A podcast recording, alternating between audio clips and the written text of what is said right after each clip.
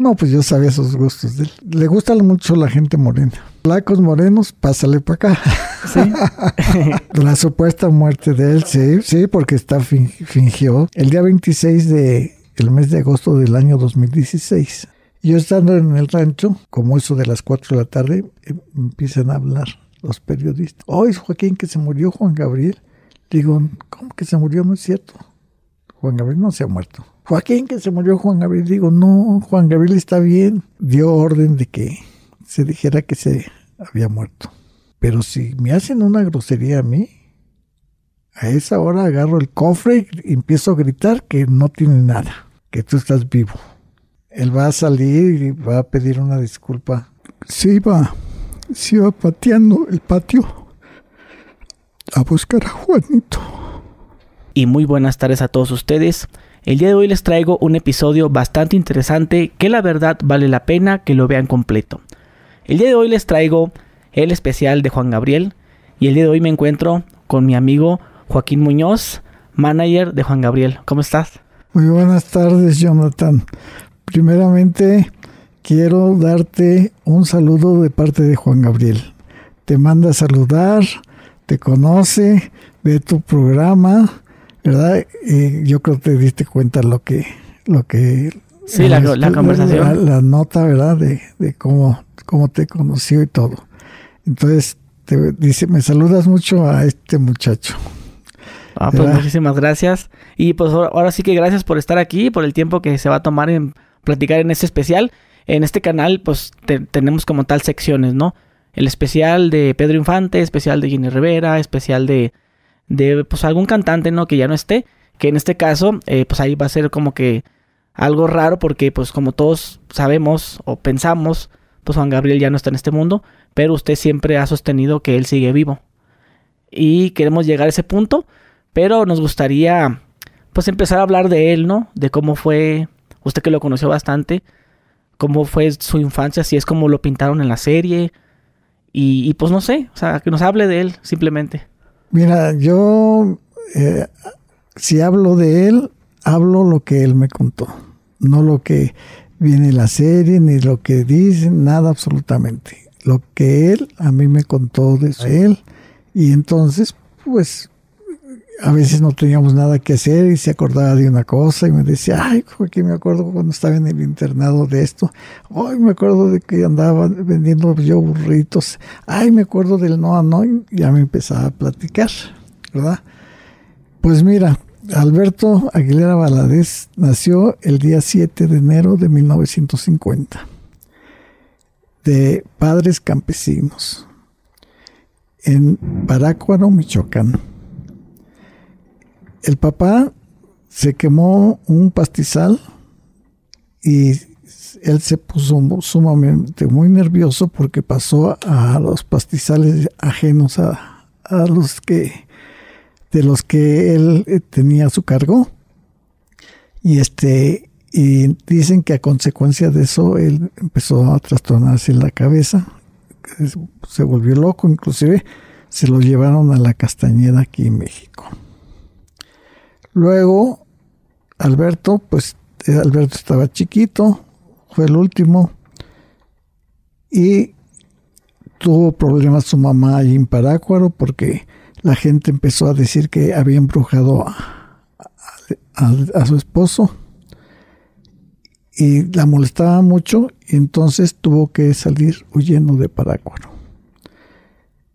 La señora Meave le había dado a ella su dirección de Ciudad Juárez y le dijo que el día que se le ofreciera, que le hablara, que fuera allá a Ciudad Juárez.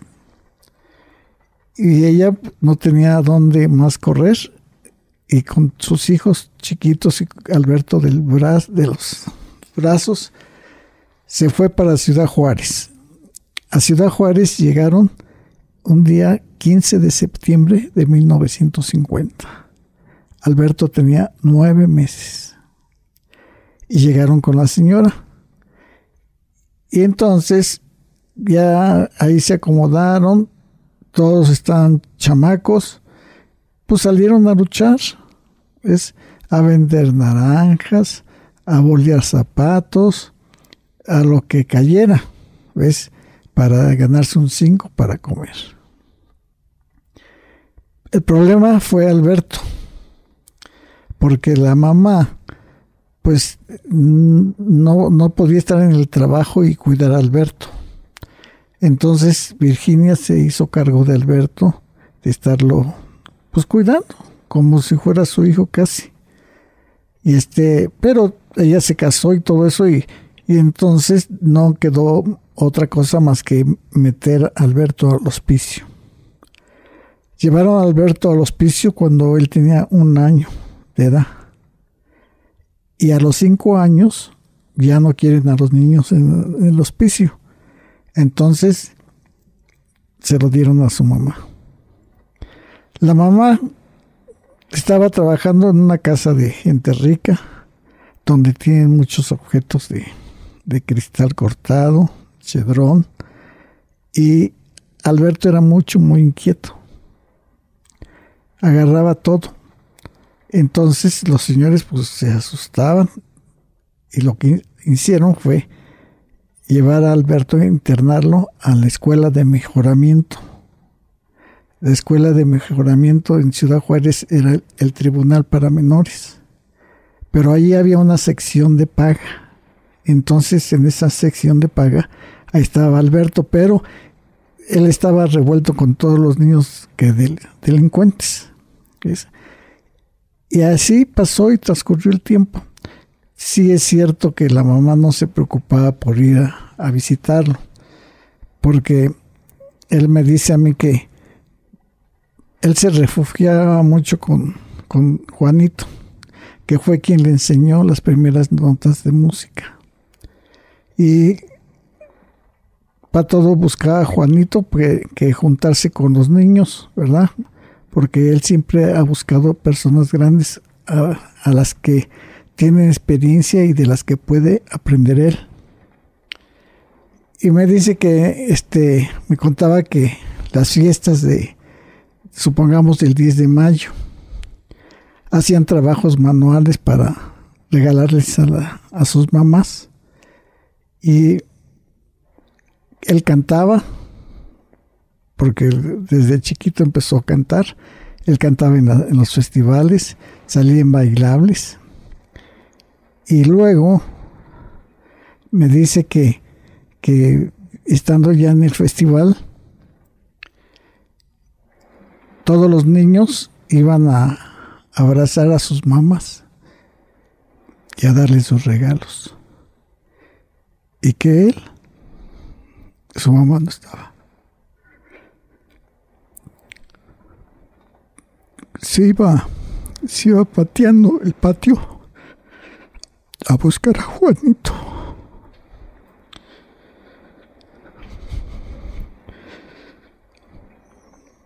Juanito era el único que lo comprendió. Le enseñó las primeras notas. Le enseñó a hacer trabajos manuales. Y él salía a vender de las latas de tecate, hacían canastitas, hacían objetitos y él salía a vender los sábados. Así transcurrió el tiempo, él metido ahí. Era una persona de mucha confianza en la dirección, con la directora Micaela era el encargado de tirar la basura. Y un día que salió a tirar la basura, me dice que se puso alas para volar y nunca más volver a ese tribunal, a esa escuela de mejoramiento. Se escapó. Y anduvo no pues no vagando, trabajando, limpiando carros, vendiendo burritos. Se acercó a gentes que lo ayudaron. Se lo llevaron a, Los Ángeles con un coro de, de cristianos. Y él en su lucha, en su lucha, pues, él siempre soñaba con ser artista. Le decía a la mamá, mamá, dice, yo voy a ser un artista muy famoso, dice, te voy a sacar de trabajar. Y la mamá nomás lo escuchaba y le decía, estás loco, Alberto. Era lo que le respondía la mamá. Pues, ¿Y cuál fue la sorpresa de la mamá que se concedió todo lo que él quería? Oiga, nomás déjame hacer una pausa. Este, mi gente de Spotify, si escuchan ese sonido, eso que escuchan tan fuerte, eh, aquí en Ciudad de México está lloviendo bastante fuerte, eh, para que no piensen que este es un error de audio o que sus bocinas se descompusieron, porque sí suena muy fuerte, ¿verdad? Sí, sí, sí. ¿Está, ¿Estaba nublado ahorita? Sí, está lloviendo muy fuerte. Sí, ah, ok. Bueno, nada más, disculpe por interrumpirlo. No tenga cuidado. Pues sí, entonces eh, Alberto hizo el primer intento de ir allá a la Ciudad de México. Él tenía 16 años. Él iba, tenía una, una libreta donde él hacía sus canciones, porque la primera canción que escribió él fue a los 13 años y fue La muerte del palomo, la primera canción. Y se iba a México a tocar puertas y no, pues no, nadie le hizo caso, nadie le hacía caso a él. Se tuvo que regresar a Ciudad Juárez, luego se fue a Tijuana, en 1969. Se fue a Tijuana, regresó a la Ciudad de México y tuvo un mal momento. O sea, pero su, intención siempre fue ser famoso. Sí, sí, claro. triunfar. De, triunfar, pero pues fue a triunfar a la cárcel. ¿Por qué? ¿Verdad? Lo invitaron a una fiesta, una noche ahí, unos muchachos que tocaban en un bar de mala muerte. Había llegado esta mujer, una fulana, y los invitó que a la fiesta de su cumpleaños. Y ella tenía un querido que este, tenía un cargo en la policía judicial, era de ese tiempo. Y entonces Alberto cantó esa noche en la fiesta de la fulana esta pero ya estaba muy cansado, tenía ganas de dormir, llevaba días muy desvelado. Y este ya se quedó dormido, la, esta mujer le dijo que podía usar una recámara de un departamento chico. Y ahí se quedó él dormido. Y al otro día llega el querido de la mujer esta. Para eso le robaron unos aparatos, unas joyas y le echó la culpa a Alberto. ya que había sido sus amigos los que habían robado y, le echaba la culpa, pero pues él estaba ahí, él no tenía nada, absolutamente. Si él hubiera robado dinero, joyas, las traía ahí. Y, y el hombre este se lo llevó directamente a los separos de la policía judicial. Y le pedía cinco mil pesos para no consignarlo, mandarlo con el juez. Y pues había un amigo de Alberto, Daniel, que se agarró a hablar con el dueño del Noa Noa y con todas las muchachas prostitutas a, cooperar, pedir cooperación para pagar los cinco mil pesos que le pedían. Y cuando llegó a pagar eso ya se lo habían llevado a la penitenciaría llevaba el dinero y ya fue tarde. Y ahí estuvo, ahí estuvo año y medio en la cárcel de Lecumberri. Ahí en la cárcel, cárcel de, de Lecumberri, este, él me dice que recibió las llaves de la sabiduría. Ahí en esa cárcel. Porque fui una noche estábamos en El Paso, Texas, en su casa, y entonces me dice, vente, vamos a, Juárez, para enseñarte todos los lugares de mendiguez donde trabajé y andaba. Y ya nos fuimos a Ciudad Juárez y ya me enseñó los bares, en los que entraba a cantar con su guitarra, y todo. Y en un momento nomás paz, empieza a llorar él. Y me empieza a decir, pero ¿por qué? ¿Por qué? ¿Por qué fui a caer a la cárcel? Y yo para consolarlo le digo, mira, si no has ido a la cárcel, no fueras Juan Gabriel. Porque ahí conociste toda la Prita Linda. Y la Prita Linda fue la que te ayudó. Te recomendó en la RCA para que grabaras. Y ella fue la que intervino con el general. ¿Para qué?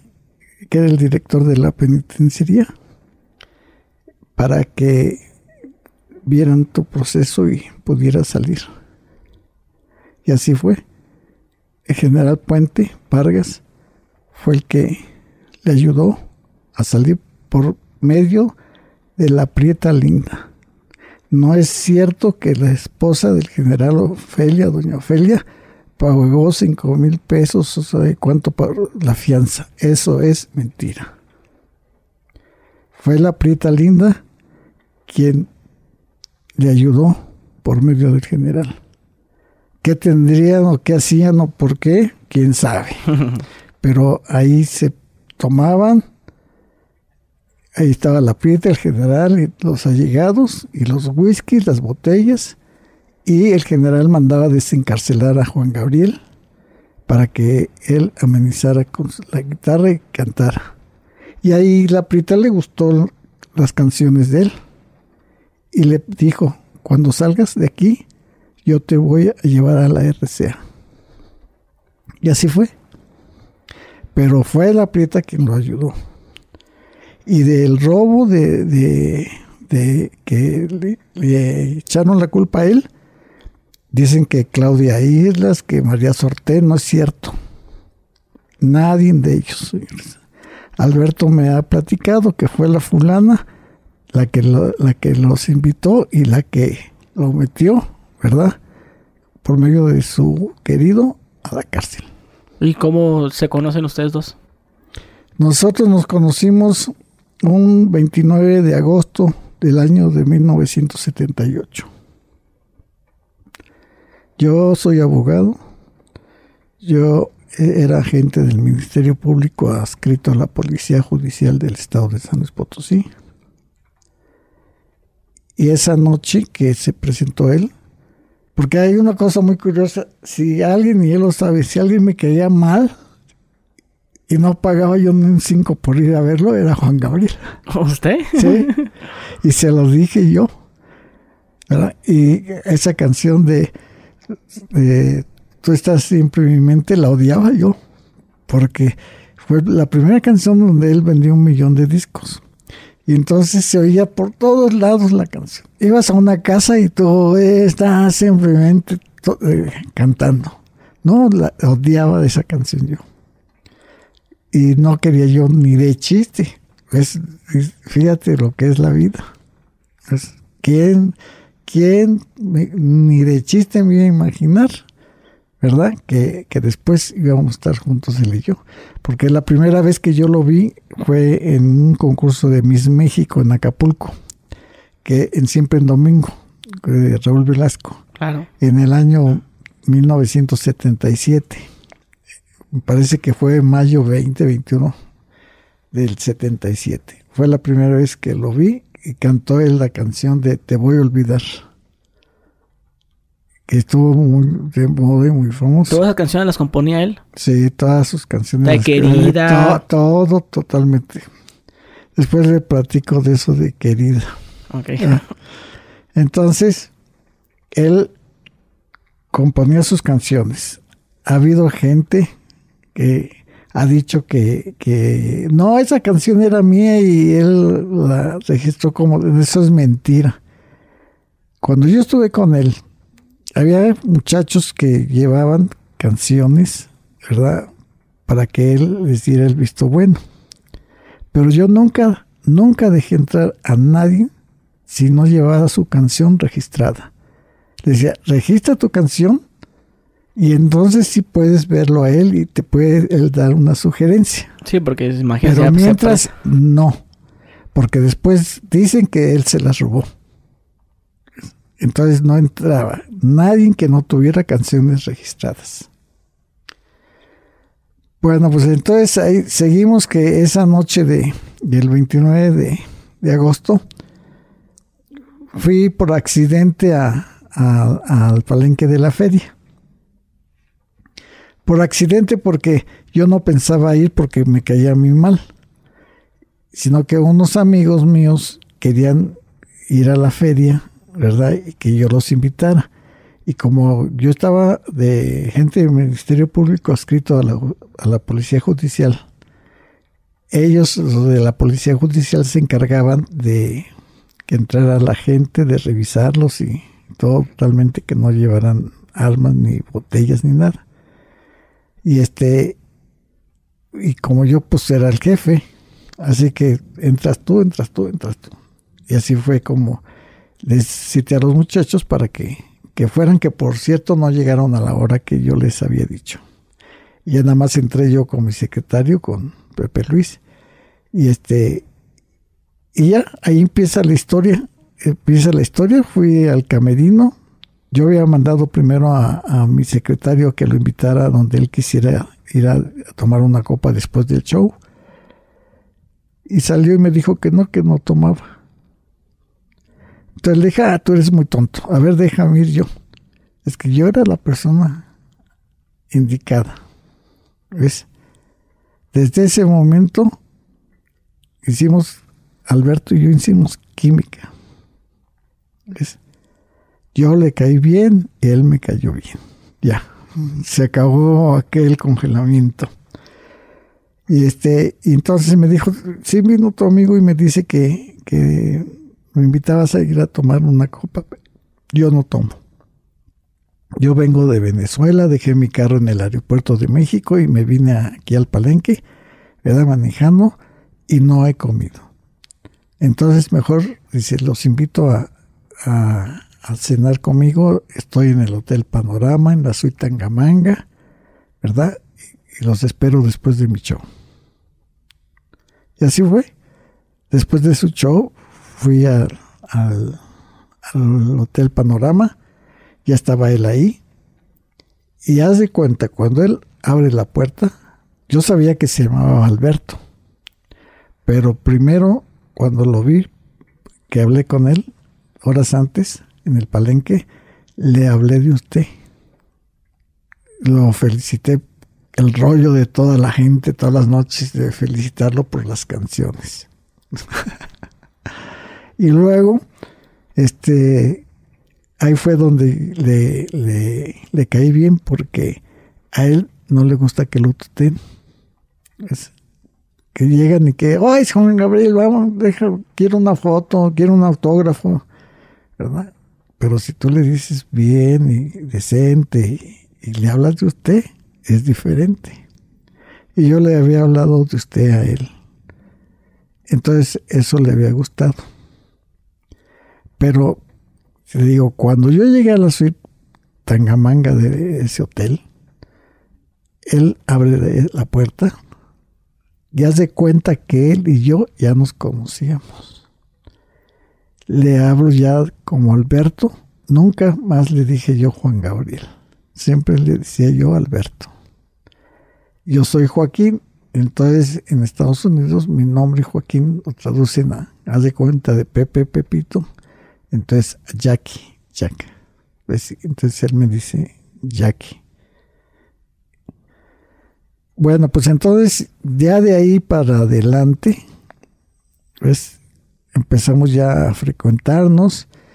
Él eh, había cantado en San Luis la noche esa del 29, del día 30, y el día 31 de agosto iba a actuar en la noche en, en Fresnillo, Zacatecas. Y me invitó, pero yo tenía que pedir permiso en el Ministerio Público para salir, para que dejaran a alguien. Y entonces dije, no te puedo alcanzar en la noche del 31 ni nada, ni irme contigo. Nos vemos al otro día, el primero de septiembre, que cantaba en, en Torreón, en Gómez Palacio. Nos hospedó, se hospedó en, en el Hotel Palacio Real de Gómez Palacio Durango. o de Torreón. Y entonces ahí quedamos ya de vernos. Y fui. Y ahí es donde aparece Chuy Salas. Entonces, ya te digo, se habían conocido ellos eh, eh, en México, en la zona rosa. Pero hasta ahí, pues, son mentiras de Chuy. Todo lo que sale en la serie, que es su manager y que esto, todo es mentira. Es la verdad de él, él trabajaba en la Coca-Cola.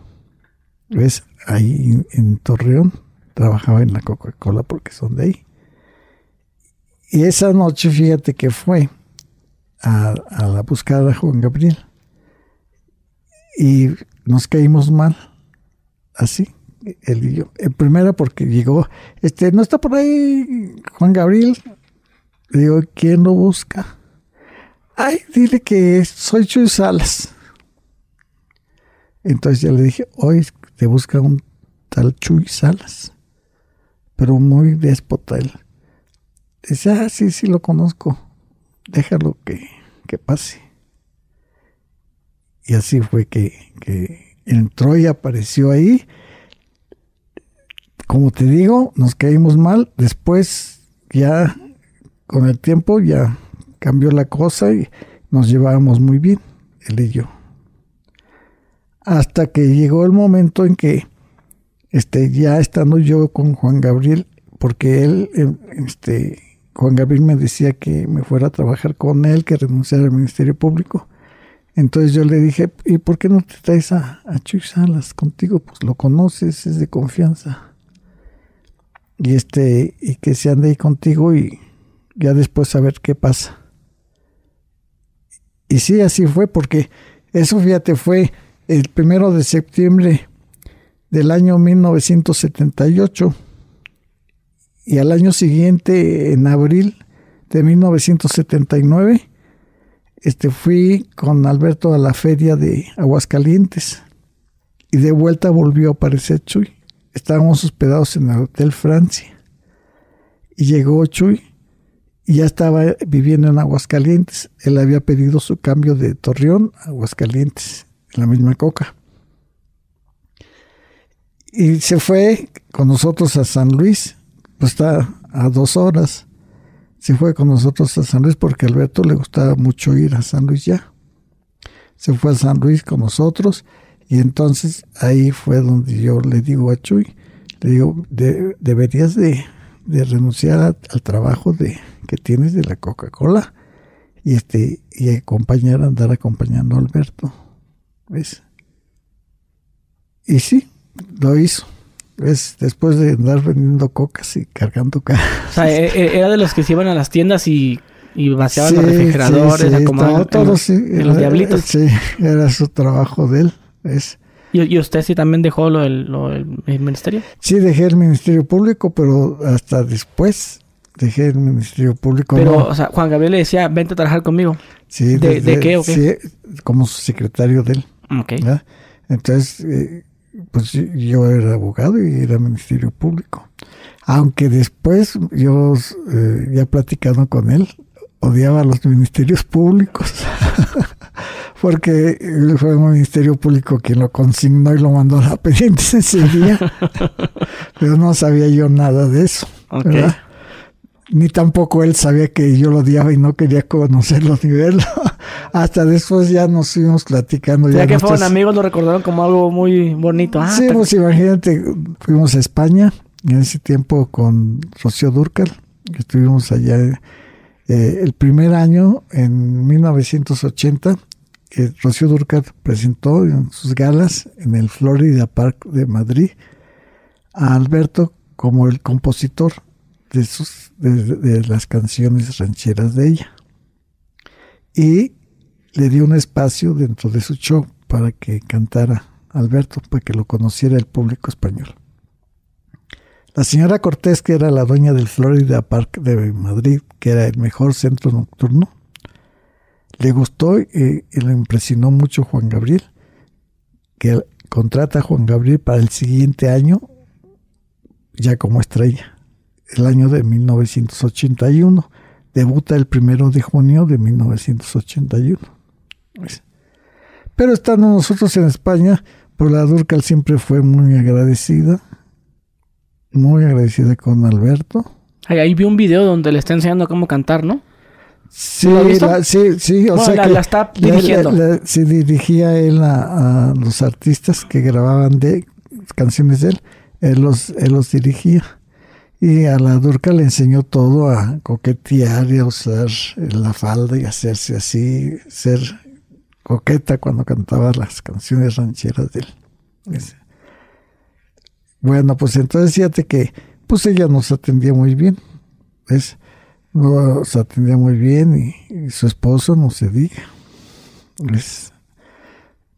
Se ha hablado mucho de, el rompimiento de la de Rocío Durcal y Juan Gabriel. que por la situación de, de Junior. Pues hay algo de eso. Yo recuerdo que cuando llegábamos a la casa de Rocío Durcal allá en Torrelodones, Madrid, entraba y le decía, Rocío, ¿dónde está nuestro esposo? y como que a ella no le caía muy bien, es él jugando, pero como que a ella no le caía muy bien eso de que dónde está nuestro esposo. Es, pero pues se tenía que aguantar. Pues había muchas cosas de por medio que, que mejor cerrar la boquita y listo. Y Junior, pues lo que le interesaba era de que Marieta, pues tuviera, tuviera canciones para material para que se produjera discos nuevos, que cantara. Es, ya sabes cómo es todo eso. El chiste es que él trabajó ese año de 1981 ahí en, Madrid, España, y ya nunca más volvió a, cantar allá tener presentaciones. O sea, esas dos presentaciones me tocó, me tocó a mí acompañarlo. A Venezuela, a muchos lugares. O sea, andaba, usted andaba con él de gira a todas partes. Para todos lados andábamos él y yo. Usted menciona que ponía reglas, ¿no? A ver, ¿quieres enseñar la canción a Juan Gabriel? Tiene que estar primero registrada. ¿Qué otro tipo de reglas usted ponía? Pues eso era lo, principal. Ah, por ejemplo, en, eso y en otra cosa, por ejemplo, si lo quieres conocer, ¿no le puedes decir esto o cómo? No, nunca de eso, nunca nada absolutamente. Y de las gentes que, que querían conocerlo, querían un autógrafo con él, porque se juntaba una muchachada tremenda, ¿ves? Y llevaban esos discotes grandotes para que se los autografiara, fotografías y todo eso. Entonces, hacíamos un límite, dice, mira, voy a dejar pasar 15 gentes, nomás para que entren y se... No había eso de la foto. Era autógrafo. Era autógrafo. Y este, y que, se, que les des el autógrafo, los saludes y para afuera. Y así hacía. ¿eh? Iba, escogía yo de toda la bola que había. Le sabía escoger, le sabía escoger, vente tú, vente tú, vente tú. y fácil. ¿Qué tipo, cómo, cómo, en qué se basaba usted para escoger alumnos? No, pues yo sabía sus gustos de él. Ah, los muchachos. claro. Guapetones. Claro. ¿Y cómo eran sus gustos? Pues eh, le gusta mucho la gente morena. Morenita. Sí. Joven. Claro, joven. dice que para viejo él. ok, ¿y le gustaban como delgados? Delgados, a todos les dice mi flaco. A todos, a todos mi flaco, mi flaco, mi flaco. Ok, usted se escogía ah, estos cinco o diez. Flacos morenos, pásale para acá. Sí. ¿Y si había de que se quedaba un ratito con él? Pues a veces algunos teníamos señas teníamos señas de, para hablarnos nosotros. ¿Cómo de, vete? No, o sea que la seña era porque eh, se metían jotitas. Entonces, este, me decía, oye, ¿y tu tía Teresita no le vas a llevar lo que te dijo? Y ya con la palabra Teresita quería decir que era Jotita. Ok. Era la clave. ¿No le vas a llevar? Sí, ah, pues voy a ir para allá. Sí, sí, oye, Y era sí, para que te sí, fueras. Sí, o sea que ya sabía yo, es, era, era la clave que, que había. Y te decía otra cosa que quería decir que te quedaras porque no le gustó ya mucho. decía, oye, es, Jackie, si sales me traes un kilo de papas. Claro. Entonces, la clave, un kilo, fíjate, un kilo. y eso eran los camerinos. No, eh, eh, o sea, en los hoteles donde estamos hospedados. Ah, ok, ok. En el camerino él no hacía eso, nomás así. No, en el camerino no. En el camerino eh, está controlado, o sea, dejaba pasar a las gentes también contadas para que. Porque está ya muy cansado, ¿sabes? Mira, a la hora que iba a salir, él se cambia, todo, y que, tiene que estar tranquilo. Es, entonces, meterle gente al camerino y eh, trabajar y todo eso, que dar autógrafos, pues como que no. Entonces prefiero mejor después de, la actuación, ¿verdad? Pero ya mucha gente se quedaban sin verlo porque después, ya cuando él cantaba Te voy a olvidar, ese quería decir que ya era el cierre. A esa hora ya estaba listo el, vestuario de, de su ropa que se había cambiado, ya la mandaba con a la camioneta donde, donde nos íbamos a ir. Y salíamos directo de, del ruedo del palenque a la camioneta. Entonces se quedaban muchos esperando. Se quedaban. Claro que a veces yo escogía y decía, ¿sabes qué? Pues estamos en tal lugar hospedados, en tal hotel, ¿verdad? Ve. Pero escogidito. escogidito. Por eso cuento yo en el libro de Juan Gabriel y yo que fuimos a Puebla es la tierra del camote. Uh, como comemos camote. o, sea que sí era travieso, o sea, le gustaba divertirse Juan Gabriel. Sí. O sea, él, no era de drogas, no se drogaba. No, no, no, no, eso para nada. Pues, o sea, vicio eran los muchachos. De él, lo que es droga y de tomar, nada. Tomábamos a veces, en ese tiempo lo que le gustaba era la vodka, porque decía que la vodka no engorda. Entonces tomábamos vodka, pero no a, a, este a caerse o cualquier cosa, no, no, nada de eso, normalito. Nomás era de puro ahorita sano. ahorita puro... ¿Y, cuando llegaban los muchachos, llegaban al hotel y platicar, así platicaban, comían algo, luego, luego lo que iban. No, o sea que, ellos se, hablaban la administración, entonces yo decía quién subía por teléfono, déjelo entrar, déjelo entrar. Y subían y les invitaba, ya ves que hay servicio de servivar y todo, les invitaba a que quisieran tomar, ¿verdad? se tomaron la copa y todo eso. Como vivían con él, a veces con la guitarra se ponía a cantar, y pues ellos emocionadísimos porque nunca en su vida se, esperaban eso. Pero después vino Venía lo bueno, ¿pagas o pago? Ahí era ya lo, ya el recuerdo inolvidable. Claro. Sí. Pues sí, salgan increíblemente contentos. Sí, claro, de todo, no nomás conocerlo, lo conocieron muy bien. Así fue. Dice la canción, así fue. Ok, entonces él pues vive muy feliz, tiene pues, buena posición económica, tiene buen éxito. O sea que él vive feliz y no feliz. Yo le digo, Alberto, tú eres un pobre rico. O un rico ¿En dónde venía su, su tristeza? Por la situación que está pasando. ¿Verdad? La situación que está pasando, pues no es cualquier cosa. No es cualquier cosa. Después de, de ser él lo que es, de ser aclamado casi todas las noches, que es lo que le gustaba a él cantar, se acabó todo. se acabó todo. Desde que, desde que pasó su muerte. No hay nada de muerte. No, pero la supuesta muerte de él, sí, sí, pues. porque está fingió, fingió. Es todo lo que pasó ahí. Fingió, pero él está vivo yo le he entregado dos cartas al señor presidente López Obrador de él. Le entregué una canción que le hizo, ¿verdad? Cuatro veces he hablado yo con el señor presidente. Después de que él dijo el día 2 de enero del año 2019 que todos tienen derecho a la audiencia, que todos tienen derecho a ser escuchados, que es un derecho constitucional. Juan Gabriel pidió audiencia por medio mía. Yo le dije, señor presidente, Juan Gabriel quiere que lo reciba en Palacio Nacional. Dígale que cuando él quiera. Eso dígale que hasta el día de hoy.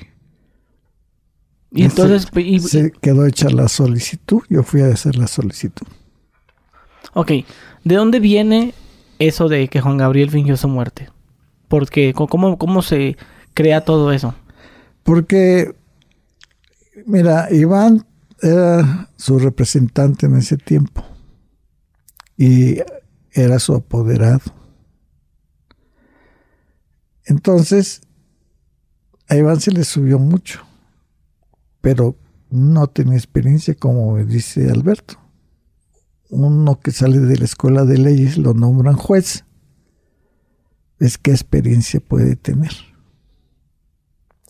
Así estaba Iván. Y lo único que hacía, como veía que dejaba millones, que era una mina de oro eso, pues, le traía trabajo y trabajo y trabajo. Es y Alberto ya no podía tanto trabajar tanto como, como tantos contratos y todo. Y haz de cuenta que el día 26 de mes de agosto del año 2016, todas las noches nos hablábamos él, cuando ella se iba a trabajar y cuando salía de trabajar. Luego, luego detalladamente, detallame todo lo que pasó, me decía. Entonces esa, esa noche, desde que se fue, nos despedimos como siempre. Órale, pues ya te vas a, darte en tu madre. en el público. y entonces ya regresaba y ya me decía ya. Como estuvo, me mandaba fotografías de, de su show, todo esa, ese día 26, era viernes. Y entonces este, me mandó una fotografía de una silla muy bonita que le habían hecho para que se sentara porque ya se cansaba mucho. A veces tenía que usar el oxígeno es en sus actuaciones porque le faltaba aire. Y iban pues lleno de contratos y lleno de contratos, pues pues eran millones y millones y millones y millones de pesos. Es, era una mina, una mina de oro, Juan Gabriel. Y haz de cuenta que había 20 contratos para la gira de Estados Unidos de México es todo. Y empezaban precisamente ahí en, en California. Ahí empezaba la gira. Le tocaba el día 28, el día de la supuesta muerte, trabajar en El Paso, Texas. Un lugar que nos trae recuerdos a los dos, porque yo ahí viví en ese tiempo en El Paso, Texas, en una casa que me dio él. Y ese, ese día 26 ya salió, pues ya era la madrugada del día 27. Entonces se fue para el para El Paso, Texas. Y él me dice a mí, dice, estoy en la ciudad que te trae, que nos trae muchos recuerdos. Le digo, ¿estás en El Paso? Me dice, sí. Le digo, ay, toma muchas fotografías para ver cómo está ahorita El Paso, porque desde que me vine ya nunca más volví a El Paso, Texas. Sí, sí, te voy a tomar muchas fotos para mandarte. Bueno. El día 28, domingo 28 yo tenía una barbacoa en, mi rancho. Entonces, a las 2 de la tarde, le digo, me comunico con él, le digo, Alberto, me voy a ir al rancho a la barbacoa, pero voy a estar al pendiente, estábamos al pendiente. Yo estando en el rancho, este, como eso de las 4 de la tarde, em, empiezan a hablar los periodistas. Hoy Joaquín que se murió Juan Gabriel. Digo, ¿cómo que se murió? No es cierto. Juan Gabriel no se ha muerto. está bien. Joaquín, que se murió Juan Gabriel. Digo, no, Juan Gabriel está bien. Es, yo hace rato acaba de hablar con él. Joaquín, que se murió Juan Gabriel. Ya Juan, este Joaquín López Dóriga dio la noticia oficial de la muerte de él. Ay, se me hizo tan raro todo. Entonces me comunico con él. Y me, le digo, ay, nene, me dijeron a mí que te moriste. Y, dice, ¿quién te dijo? Le digo, pues te están hablando los periodistas diciendo que te moriste. ¿Y tú qué les dijiste? Que no, que tú estás bien, que, que estás ahí en El Paso, Texas. No, no hubieras dicho eso, tonto. Dice, sí, si te hablan, diles que, que ya me morí.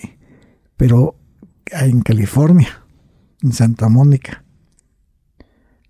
Entonces ya cambié la versión. Ya cuando me volvían a hablar, ay, sí, ya hablé, ya me comuniqué, sí, se murió, se murió esta mañana en Santa Mónica. Lo que, lo que él le pidió. Lo que él me pidió. Pero estábamos de acuerdo en todo. Me dice, más tarde te voy a platicar. Y ya como a las nueve empieza a platicar de que había tenido un, un altercado con Iván porque haz de cuenta que si había 20 fechas para, para la gira de México es todo, Iván le dio 20 más, ¿ves? O sea, 40 fechas. Entonces él dijo que él no podía hacer eh, las 40 fechas, que nomás eran 20. Y ahí empezó el pleito. Es mucho, muy duro. Dice, se le acabó su mina de oro a este. Dijo, ah". Y dio orden de que se dijera que se había muerto. esa es la cosa y esa es la verdad. ¿Ves? Así que no estaba en Santa Mónica ni nada de eso, estaba en El Paso, Texas. Yo escribí un libro que se llama Juan Gabriel y yo detrás de la muerte que él me dijo que escribiera para preparar al pueblo de México de que estaba vivo y que no se fueran a asustar el día que él apareciera. Tuve conferencia de prensa, me mandó un audio, pues, donde me, me felicitaba por el libro y me daba, le deseaba éxito y todo. ¿Y qué dijeron los periodistas? Ah, no es cierto, eso es mentira. Eso no es cierto. Es Juan Gabriel se murió, él está loco. Está loquito. Entonces yo les he dicho a ellos, señores, ustedes son periodistas. Ustedes deben investigar la verdad de todo esto. Juan Gabriel vive y está en el estado de Morelos. El estado de Morelos no es grande, es chico. Investiguen Vayan e investiguen, ¿verdad? ¿Dónde está Juan Gabriel? ¿Y quién ha querido? Nadie absolutamente hablan lo que, lo que les dicen. ¿Ves? ¿Quieren las tunas peladas sin la boca? No, que trabajen. ¿Ves? Que trabajen. Y así ha pasado ahorita el tiempo con, con Alberto, pero ya son cosas del destino, es un destino de Juan Gabriel y mío, mío y de Juan Gabriel y de nadie más. ¿Por qué Juan Gabriel dijo que murió en Santa Bárbara? Porque así fue como se corrió la voz al principio, ¿verdad? Pero Siempre han dicho de que estaba en Santa Bárbara. En, la casa, en, Santa Mónica. Santa Mónica, perdón. Entonces, este, pues todo es mentiras. Pero la, la, la, lo que se dice de él, que él, falleció en su casa, ¿no? Que se había caído. Eh, hay muchas versiones. Que estaba en el baño y se resbaló y que ahí lo encontraron muerto. Y luego que fue. Otros que estaban en la, en la cama y que estaba con el último ese de Sonora y que creo de, el kilo de papas se quedó, ahí infartado. sí. Entonces, son muchas versiones. y la verdad, nada de eso. Él estaba en El Paso, Texas y estuvo hablando conmigo. Ok, entonces él, él tramó fingir su muerte. Fue idea de él. En ese momento se peleó con Iván y dijo, ¿sabes qué? Se te acaba tu mina de oro. ¿Sí? Y ahora sí, háganle como quieran. Iván, y, salió también a decir que era mentira. ¿Quién? Iván. No, no, no, claro, pues si hoy, fíjate nomás, no, él está asustado, Iván está asustado. Es, Iván lo que le espera, y a todos ellos, de que si Alberto aparece en este momento, a ellos los van a linchar. En primera, porque el pueblo de México está sumamente molesto y enojado de cómo traía a Alberto trabajando.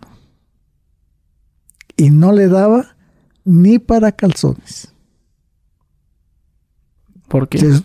no, porque todo el dinero lo agarraba él y él estuvo mintiendo de que estaba pagando al fisco con tax de 18 millones de dólares que se debían y que estaba pagando lo de Hacienda y era puras mentiras. Él se estaba chingando el dinero. Todo a la cuenta de Simona. Ok, entonces este Juan Gabriel finge su muerte por el manager. Eh, luego no, no, no le dio como un remordimiento, porque ya ve que le hicieron un homenaje aquí en Bellas Artes. Sí, sí, sí, estuvimos al pendiente de todo nosotros. ¿Y qué, qué decía él? No, mandé. No, estábamos al, no, al pendiente. Él me dijo a mí, yo estaba hospedado aquí, aquí me hospedó Univision porque me compró la exclusiva. Y como está aquí enfrente, entonces de aquí nomás iba allá. Y, eh, por último rentaron una suite y en la suite así como estamos, eh, eh, me, estuvieron grabando, filmando. Y él y yo en contacto, Alberto y yo, entonces me dice a mí, porque todos los periodistas querían saber a qué horas iba a ir yo a Bellas Artes. y, este, pues para tomar la placa, ya sabes, el escándalo. Y me dice a mí Alberto, me dice, ¿por qué no vas a Bellas Artes? Ve, yo le voy a decir a, a Daniel, su chofer, porque él se vino de allá de Ciudad Juárez con Daniel, el chofer, Danielito, perdón, Miguelito, se vino con Chelito y se vino con el gordo, que son las personas que estuvieron a su lado a un principio. Ahorita ya nada más queda el puro gordo. Es, los demás corrieron y huyeron, pues claro, porque no les gusta el encierro. ¿ves? Y entonces se, tuvieron que separar. Y me dice que, que pase esta, esta Consuelo, Consuelito y, y, Miguelito por ti y que te lleven a Bellas Artes. Y yo, pues, le dije, mira, Alberto, yo no conozco a Iván. El que conozco es a Chuy Salas. Le dije, mira, aquí nada más va a pasar un solo detalle. Que yo voy. Pero si me hacen una grosería a mí, a esa hora agarro el cofre y empiezo a gritar que no tiene nada. ¿Ves? Que tú estás vivo. Ya, no, no, mejor no vayas. Dice, no, mejor no olvídate, no vayas allá. Ahí está. Oye, pero Cepillín decía lo mismo, ¿no? Cepillín decía también que... Que, él está vivo. Que, sí, es porque él sacó sus conclusiones de que no podía hacer una incineración en Estados Unidos así de rápido, una bola de cosas. Pero más bien que Cepillín revivió. Es porque ya Cepillín ya estaba ya totalmente ya muerto. apagado. Apagado totalmente. Y con una cosa de Juan Gabriel volvió a surgir él. ¿Ves? Y empezaron las entrevistas y la prensa hablar de que Juan Gabriel vivía, que se decía que esto, que el otro. El, día que, que, pasó eso ya en Estados Unidos, en California, ¿él a dónde se fue? No, ahí no pasó nada en California. Por ejemplo, cuando... No, no, no, no, no, no, no, no, en redes. Eh, ah, estaba en California porque trabajó el día 26. En Texas, perdón. El viernes. Cuando fingió su muerte, ¿él dónde estaba? Cuando, eh, cuando... cuando, todo estaba en El Paso, Texas. ¿Y después del paso? se pasó el puente él caminando. iban a ser, eran más de las 2 de la mañana. ¿Disfrazado? Dice que traía así un gabán, ¿ves? Y un sombrero. y se pasó caminando el puente. Como cualquier... Como cualquier... A esa hora ni, los de migración de México están dormidos. ¿Y a dónde se fue ese día? Se fue a una, una casa ahí en Ciudad Juárez. Ahí ya lo estaban esperando mm, la camioneta. Miguelito, que era su, su chofer, Consolito y el gordo. Y yo le había dicho, le dije, ¿sabes qué, nene? Vente acá a San Luis, te vas ahí a mi rancho. y ahí estate, ahí nadie te va. Se llama La Escondida, está bien escondido. es, nadie te va a molestar. Pero no quiso él. Es, dice que se iba derecho al estado de Morelos.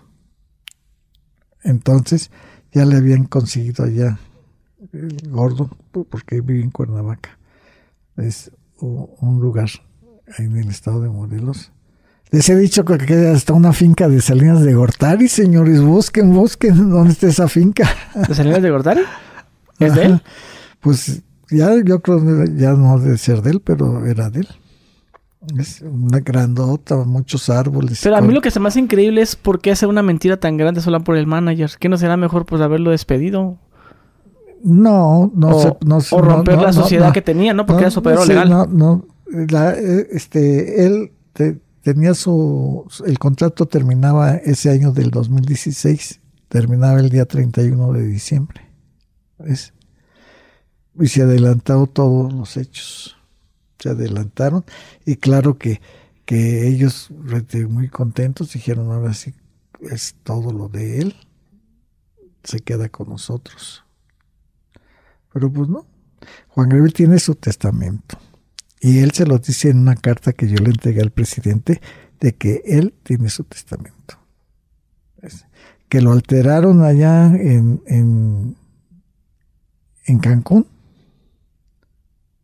con el notario y nomás únicamente pusieron a Iván como heredero universal y el licenciado Pous como albacea y apoderado. Y con esos papeles es con lo que han estado trabajando. Pero la acta famosa esa de defunción no la pueden ni apostillar, porque si la, si la hubieran podido apostillar, podían sacar en México el acta de defunción de Alberto Aguilera Valadez con el apostillamiento. A ver, dime dónde está. Sí, pues sí. Es Iván porque no ha cobrado el dinero del banco. Ah, ¿es cierto? ¿Qué pasó con todo el dinero que él ganó? Ah, porque lo que tenía Alberto en el banco es, está en dos bancos, en Cancún y en, el, en Ciudad Juárez. Le pidieron el acta de defunción de Juan Gabriel. ¿De dónde? En derecho de autor, están dos millones ahí de regalías. Y no le dieron nada tampoco. ¿Por qué? Porque le piden el acto de defunción de Alberto Aguilera Valadez. Y, el dinero que ganó Juan Gabriel se, se congeló, supongo, ¿no? Cuando o, sea que, que lo que tenía él está congelado. Porque, porque Iván estaba cobrando todo lo que, lo que estaban pagando todas las presentaciones de él. Ah, ok, las, las, los shows y entrevistas y todo eso. menos menos la, la herencia y, lo que tenía, Lo que tenía de dinero, ese ahí está congelado. Y las casas, todas las propiedades están congeladas. Iván ha vendido, ha vendido lo que, lo que Alberto puso a nombre de él. Es un hotel de allá de Parácuaro. El rancho, a ver, ¿por qué no quitó a Pablo? Porque no se quedó a Pablo. El rancho no está a nombre ni de, ellos, está a nombre de, Eugenio, un, ex manager de Alberto de ahí de Monterrey, que es el que tiene el departamento de Nueva York. ¿Cómo cuánto dinero se quedó congelado de Juan Gabriel? Mm, pues no, no sé decirte, nunca le he preguntado hasta el día de hoy. Él nomás me dice, yo te voy a dar siete veces, Joaquín, lo que tú me has dado a mí. o sea, si ya le di tres millones, supongamos, él me da 21 millones de pesos. Siete Ah, veces. Usted Siete. se, usted se refiere a lo que lo está apoyando en este momento. Sí. Sí, pero bueno, la pregunta ya para allá. O sea, él de, de qué, se, qué vive, qué hace todo el día. O sea que él, mira, ya viste cómo te ve a ti. ¿Ves? Y todo lo que me dijo de ti ahorita. Así, sabe de todo mundo. El día que se murió Fernando de este, este muchacho, esposo de Ingrid, que están velando ahorita. Ajá. Fernando, ¿cómo? No sé. Fernando del Rincón, no. ¿Columna? No, No. no, no, no. Bueno, eh, entonces, que de cáncer, que tenía cáncer en el pulmón. No sé. Órale. No, la verdad no, no, no, no sé Bueno. quién. Pero, o sea, él, él ya sabe todo eso. Eh, Ya él me dijo, se murió Fernando. Se murió Vicente Fernández. Ya se murió así Carmen Salinas. O sea que está él todo el tiempo Está al tanto de todo lo que se habla de él. está encerrado. Hay entrevistas mías que han aparecido que di para Chile, para Perú y todo, y él las encuentra. Él me dice, mira, ves, diste una entrevista para Chile, diste una entrevista en Perú, de todo, todo, todo, todo, todo sabe. Ok, ¿y de dónde gana dinero? Él no gana ningún dinero ni nada. Es, ya te invitó que te diga que te inscribas en su en su En el canal. en su canal de él. ¿Ok? Entonces, Y eso usted, usted lo apoya económicamente. yo soy la persona que lo, lo está apoyando a él. Sí. Ahí no hay entrada de nadie, nadie con él. Únicamente Elizabeth, una muchacha ahí del pueblo. El gordo que ya venía con él desde hace años. Y yo, que tenemos 44 años de conocernos de amigos. ¿Qué edad tiene usted, perdón? Mira, la edad no se pregunta. no, tengo 73 años. 73 años. Y él tiene 72. Yo soy un año mayor que él. ¿Hace cuánto que supuestamente murió? ¿Hace 10 años, no? No, no, No, no, no, no. no, No, hace no, como eh, va, a ser, va a ser seis Sí, años. seis años, sí, eh, sí, sí. En, en agosto. En agosto, Sí. sí. sí. Ok, Y eh, ya empiezan a hacer, eh, a mover que, que las, las fiestas para el aniversario de la muerte. Y yo ya les dije que él se siente muy mal. Él me dijo a mí que él es, son malas vibras para él todo eso. Él se siente muy mal con todo eso. con todos los homenajes. Sí. Por eso le pregunté le- el Zócalo, no quiero decir, "Inga su madre, ya me arrepentí, ¿no? A mí me arrepentía si digo eso y de repente todo el mundo veo, veo, veo lo, veo lo que está pasando. Porque cuando uno, uno como cualquier ídolo, muere y ya que muere no, no puede ver todo lo que se hizo de Y él. él sí.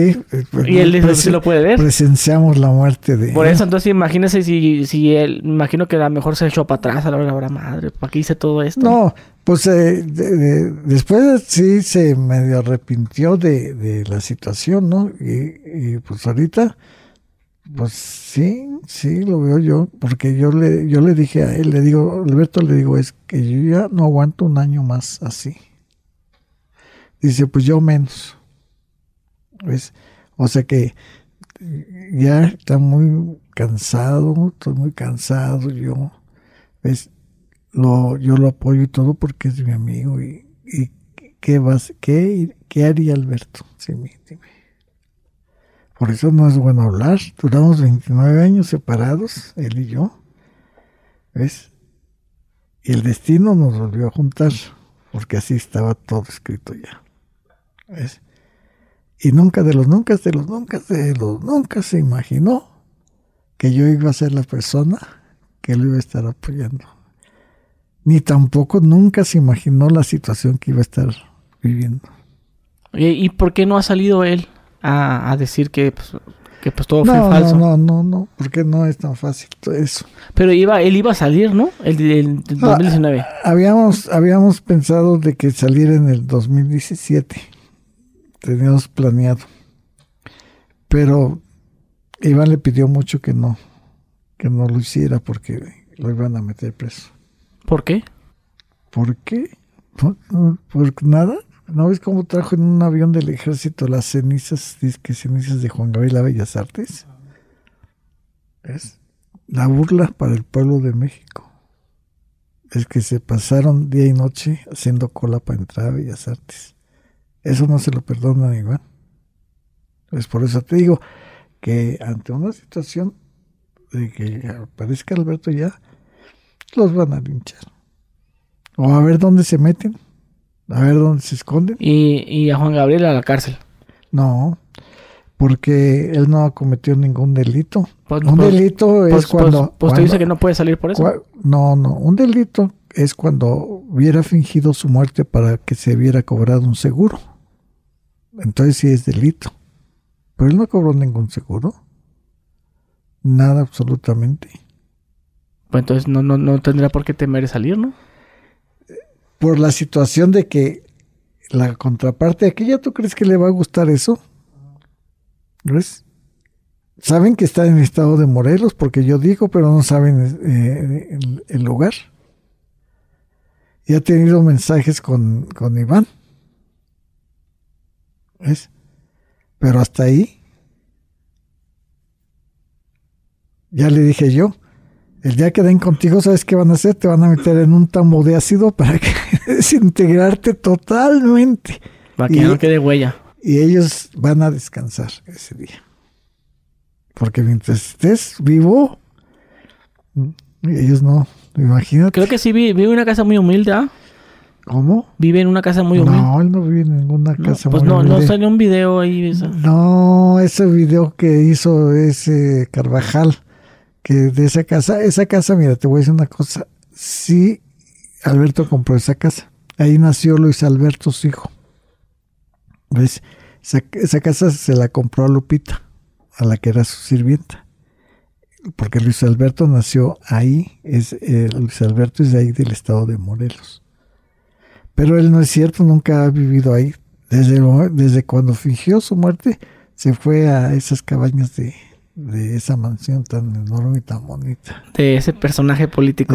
entonces, ya te digo, ha estado bien. O sea, lo, que estoy entendiendo, dice usted que la casa es de Salinas. Pues era lo que decía. O era. o era o fue. En ese tiempo se sabía que el dueño de ahí era Salinas. O sea, ¿será que alguien del gobierno le está, le está apoyando aparte de usted? O sea, nomás en prestarle la casa. No, no le prestan la casa, se paga renta. Ah, ok. ¿Usted la paga? Él la paga con el dinero que yo doy. ¿Está muy grande? enorme, es un, es un lugar enormísimo, lleno de árboles y todo. Es, entonces, la cabaña, pues no, la cabaña es, chica. Pero está todo acondicionado, tiene bien acondicionado ahí. Ahorita se acaba de comprar una computadora porque se le echó a perder la que tenía y él sin computadora no puede vivir. Para más o menos imaginarnos el lugar donde él convive, ¿cuántos metros cuadrados son? Ay, pues fíjate que no he medido. Pero es muy grande. Muy grande. Jardín y todo. Todo tiene. Se la pasa a gusto. Y, ya, y ya, no viene, no viene nadie a visitarlo. De los del kilo, de kilos de papas. No, no, no, no, no. Nada de esas cosas. Todo está ahí en paz. ¿Y él, él es feliz así? Pues ya se acostumbró. Ahora ya le digo, oye, ya, ya ni quieres ya ni salir, ni te importa. Le digo, estás muy a gusto, ya de ahí ya te acostumbraste. Le digo, no eso, tarde que temprano tiene que pasar. De que salga él. Tarde, que, tarde, tarde que temprano. ¿Ves? ¿Es muy difícil dar a, a, su casa? ¿A esa casa que usted renta? No, no, no es, no, no es, no es difícil. Poniéndole ganas, es... Fíjate, ese Carvajal, ese periodista, fue a buscarlo, fue a Jojucla y dio con la tienda de, la mamá de Elizabeth. La tienda se llama Eli. Y entonces la mamá, pues, habló y lo echó de cabeza. Totalmente. Yo le había comprado un carro a Alberto. Y entonces le preguntó que si no lo veía Juan Gabriel. Dice, no, dice, ya no ha venido porque ya vendió el carro. Dijo. Y entonces, eh, para meterle así algo de suspicacia y miedo, le dice, pues es que está él está metido en problemas por el dinero que... Ah, es que yo ya le dije que sí, dice que no cobre porque ella es la que cobra el dinero que yo mando. Que no, que deje ya eso, que no cobre porque va a tener problemas. O sea que la mamá está al tanto de todo lo que está pasando. Okay, Ahora tan fácil se salió en el canal y todo. Y, y ni así los periodistas de investigar. Es ya tan facilito. Oiga, entonces dice usted que Juan Gabriel le va a pagar siete veces lo que usted ha gastado. Es lo que él dice. Pero él no, él no nunca va. No, no, él no me va a pagar nada. No me va a pagar porque yo lo conozco. ¿Y si él sale a la, a la, luz, puede cobrar dinero él? Claro, todo su dinero que está en derechos de autor se lo dan. Y, y, lo que tienen en los bancos también se lo dan. Pero el pueblo de México lo va a odiar, ¿no? Puede tomar posesión de sus propiedades, de sus casas. ¿Y no va a pasar eso alguna vez? Tiene que pasar. Tarde que temprano tiene que pasar. Él no se puede quedar muerto en vida. Tiene que pasar. Pero todas las cosas pasan en su momento, en su día y todo como debe ser. ¿Qué quiere que pase cuando Juan Gabriel salga a decir que yo nunca estuve muerto? No, él no va a decir, ay, hoy ya andaba de parranda, yo nunca estuve muerto. No. Él va a salir y va a pedir una disculpa a, al pueblo de México. ¿Eh? Por, todo lo que pasó, va a explicar los motivos por los cuales tuvo que hacer eso. Estaba de por medio su vida. Y cualquiera defendemos nuestra vida. Yo tuve un intento de secuestro ahora en noviembre del año pasado. Ah, sí, sí, sí, mire. ¿Por qué? Pues porque no sé qué quieren a lo mejor quieren saber dónde está él y, conmigo. ¿Quieren agarrarlo y a ver, dinos dónde está? Llevar, sí. Puede ser eso, no sé qué es lo que, lo que quieren. ¿O cobrar un rescate? No sé qué es lo que quieren. Pero secuestradores no son porque no son. ¿Cuánto tiempo tiene apoyándolo usted? Ya los cinco años, seis. Eh, no, yo empecé a apoyarlo a él desde antes por la situación de que Iván no le daba dinero. Y Alberto es una persona que le gusta comer camarones, le gusta comer pozole, le gusta el menudo, le gusta la barbacoa, le gustan las carnitas, todo eso. Y Iván no le daba para, no le daba dinero a nada. Le compraba la despensa, cosas que a él no le gustaba. Y me decía Alberto, ¿verdad? Entonces que él tenía ganas de esto, del otro, y yo le mandaba el dinero para que se diera sus gustos. Pues la verdad, yo, yo, yo pienso que yo, al igual que todos, pues queremos que salga. Sí, todo México. Y sabe perfectamente, yo le, yo le he dicho mucho, mira Alberto, la gente en México te quiere. No ha habido una sola persona que me diga a mí que odia a Juan Gabriel, que no lo quiera, que no hay una sola persona. Es, toda la gente quiere que Juan Gabriel salga. Los que creen en mí de que yo les he dicho, ¿verdad? De que está vivo él y yo no voy nunca a mentir. Si yo miento, que me quemen con leña verde. Es por mentiroso. Yo nunca, yo nunca, de los nunca voy a mentir. Oiga, señor Joaquín, pues algo que le gustaría añadir para finalizar la plática, que la verdad se puso muy interesante, es lo que nos contó un poco de él y ahora que, que, pues, que está vivo, ¿no? O sea, que, que él sigue vivo. Está vivo, rete vivo y sigue, sigue vivo. Se, eh, pues tuvo, eh, este, se contagió. ¿De COVID? De COVID. Pero lo atendió un doctor, amigo mío que está en México y salió adelante él tenía mucho miedo de que, porque eh, es hipertenso, tuvo ya ves la pulmonía, es diabético y me dice a mí, Joaquín, si me ponen el oxígeno, ya valió madre todo. Entonces yo le digo, oye, antes de eso, por favor, hazme una carta donde me, me, este, de que yo no soy responsable absolutamente de nada de tuyo. dice, sí, dice, ya hice la carta y que te paguen todo el dinero que te debo. Entonces, Pues eso no, el dinero eso no me importa, el dinero ahí viene, como él dice, está redondo y arroz. Claro. ¿Con su libro cómo le fue? ¿Cuál de todos? Porque son tres. El, el, el este, el que se hizo bestseller. Ah, no, el, no, ese fue todo el escándalo de México. Es el libro más famoso hasta ahorita. Más vendido, ¿no? Juan Gabriel y yo se llama. Ese ha sido el libro más escandaloso de México, con 83 fotografías. ¿Y cuántos libros vendidos? Uh, se vendieron muchísimos, muchísimos, muchísimos, más de un millón de libros. Porque fue para Estados Unidos y Latinoamérica el libro. Pero así, apareció en, agosto y para, para el mes de, noviembre no había libros ya. Y eso que se apagó la publicidad. Juan Gabriel y yo somos un fenómeno tan grande, tan grande, que solamente un fenómeno pudo apagarnos, que fue el temblor del 19 de septiembre de 1985. Porque después de ahí, ni un periódico ni una televisión hablaba de Juan Gabriel y yo. Todo era el temblor. Qué bien. Pues muchísimas gracias por el tiempo que se tomó, eh, pues todo lo que nos contó de Juan Gabriel. Eh, ¿Nos quieren mandar saludos a alguien para pues, terminar? pues eh, al contrario, te doy las gracias a ti, ¿verdad? De que eres lindo con tu público. Me, sacaste del último rincón, estuviste conmigo para estar aquí contigo y con todo tu público.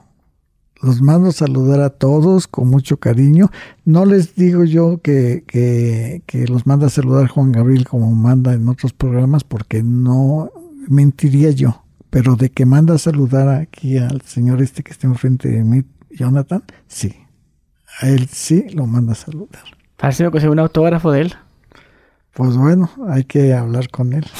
Pero primero suscríbete a su canal porque dice que quiere que te suscribas al canal para que veas todos los videos que él sube, ves que son inéditos. Fotografías, videos, canciones y todo. Bueno, ahí vamos a estar, mi gente. Se lo vamos a poner en la descripción del video para que la gente también se suscriba. Claro que sí. Invita a todos. Bueno, mi gente, pues ya saben, suscríbanse al canal de Juan Gabriel. Y pues un saludo. Muchas gracias este, a usted por el tiempo. Y bueno, mi gente, pues nos vemos. Adiós.